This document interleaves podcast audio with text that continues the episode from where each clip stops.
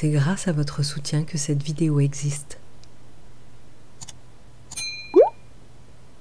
Merci. Les passeurs d'âmes. Au début des temps, quand un homme mourait, son âme restait prisonnière sur terre. Elle errait sans but. Les dieux ne s'en inquiétèrent guère jusqu'au jour où ils se rendirent compte qu'il y avait bien plus d'âmes que d'hommes sur terre et que la tristesse de ces âmes en errance transformait la verdoyante forêt primaire en un morne univers gris. Ils se réunirent donc afin de trouver une solution. Certains s'énervèrent en disant qu'il avait été fort malencontreux d'offrir une âme aux hommes, d'autant plus qu'ils devenaient incapables de s'en occuper après leur mort. D'autres proposèrent des solutions invraisemblables, comme offrir à chaque âme un nouveau corps dès que l'ancien rejoint la terre de la forêt primaire. Les discussions continuèrent ainsi pendant plusieurs siècles, et finalement, l'un d'entre eux proposa de créer un endroit loin de la terre où les âmes se sentiraient chez elles.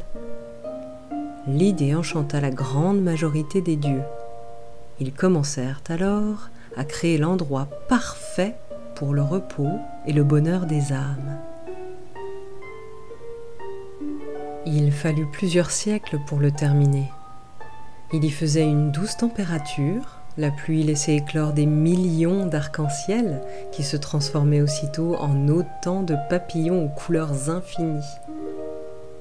Dans ce lieu, les dieux se firent tant plaisir que tout n'était que beauté, perfection, douceur, surprise et enchantement l'endroit parfait pour les âmes des hommes était enfin prêt. Les dieux le baptisèrent de nombreux noms pour que chaque peuple puisse le nommer. Ici, nous disons le paradis. Face à leur grand succès, les dieux se félicitèrent. Cependant, dans cet océan de satisfaction, une petite voix se fit entendre.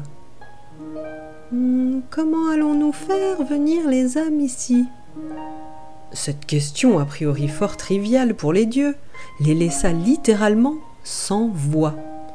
Ils se mirent à se chamailler, chacun accusant l'autre d'être responsable de ce fiasco. Comment oublier un élément si important? La petite voix réclama le silence et demanda aux autres dieux de le suivre. Ils arrivèrent devant un arbre couvert de tant de fleurs qu'on aurait dit une cascade de pétales. La petite voix demanda alors aux dieux de faire silence et d'attendre.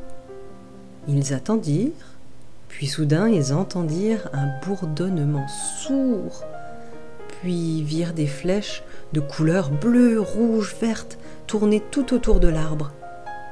Ils finirent par voir, planté devant une fleur, un magnifique petit oiseau battant des ailes à un rythme incroyable.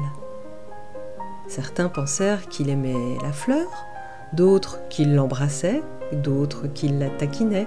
C'est ainsi que naquirent ces nombreux noms comme le colibri, picaflore, bessaflore, etc. Alors la petite voix demanda au petit oiseau s'il accepterait une mission d'une importance suprême, celle de transporter les âmes des hommes.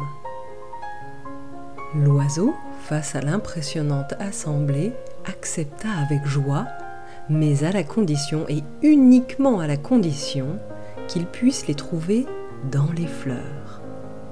N'ayant pas vraiment le choix, les dieux acceptèrent le marché et envoyèrent alors de par le monde des messagers afin d'ordonner à toutes les âmes en errance de se chercher une fleur ou attendre le colibri qui les emporterait vers le paradis.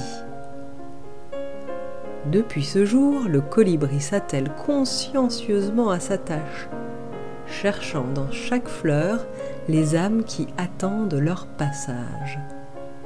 Certains prétendent qu'ils font cela pour se nourrir, mais vous maintenant, vous connaissez la vraie histoire?